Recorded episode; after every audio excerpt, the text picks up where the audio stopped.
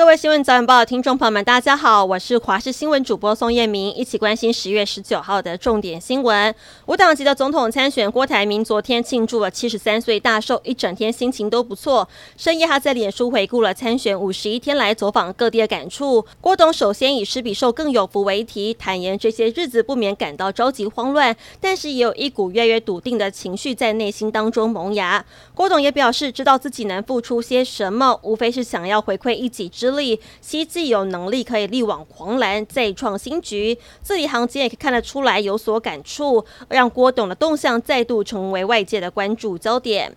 被称为民主政见的前立委朱高正，二零二一年因为大肠癌病逝，享受六十七岁。如今，朱高正的亲友也将他的骨灰安葬在河南洛阳，圆了他的心愿。SBL 的球星吴季颖涉嫌配合签赌组头打假球，而他也被发现住在一瓶要价七十万的台北市文山区豪宅，还开名车代步，生活过得十分优渥，引发了社会哗然。士林地检署立刻简报分案，并指派重大刑案专组检察官展开侦讯。昨天下午传唤吴季颖到案说明，没想到他一度失联，被警方发现心情不好，所以待在新一区的某间旅馆。后续才被带回士林地检署调查。他向检察官说，强调自己下注有输有赢，只是赌客。但讯后被依照诈欺及赌博等罪，并预令二十五万交保，并限制住居。而昨天晚上，吴季颖所属的台啤篮球队立刻发出声明，强调对于打假球事件全不知情。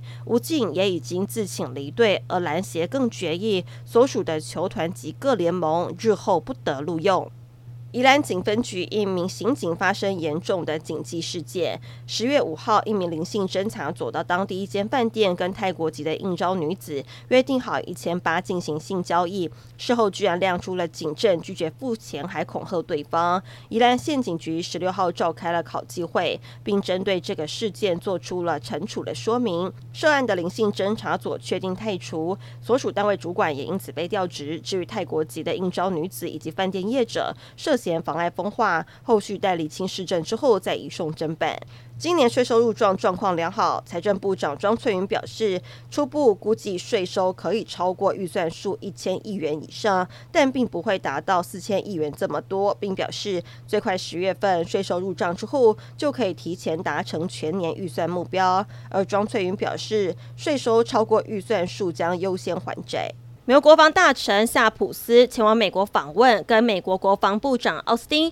一同就中东跟乌克兰局势交换意见。夏普斯跟奥斯汀两个人在五角大厦开会，讨论英美两国兵员调派以及军事资产部署，防止哈马斯侵袭以色列，并担忧不稳定的状况会扩散到中东的其他国家。目前，美国将福特号以及艾森豪号航空母舰打击群部署到东地中海，并且加强了周遭的战斗机跟攻击机联队，而英国则是更加着墨于乌俄战争，将持续为乌克兰训练士兵来抵抗俄罗斯的侵略。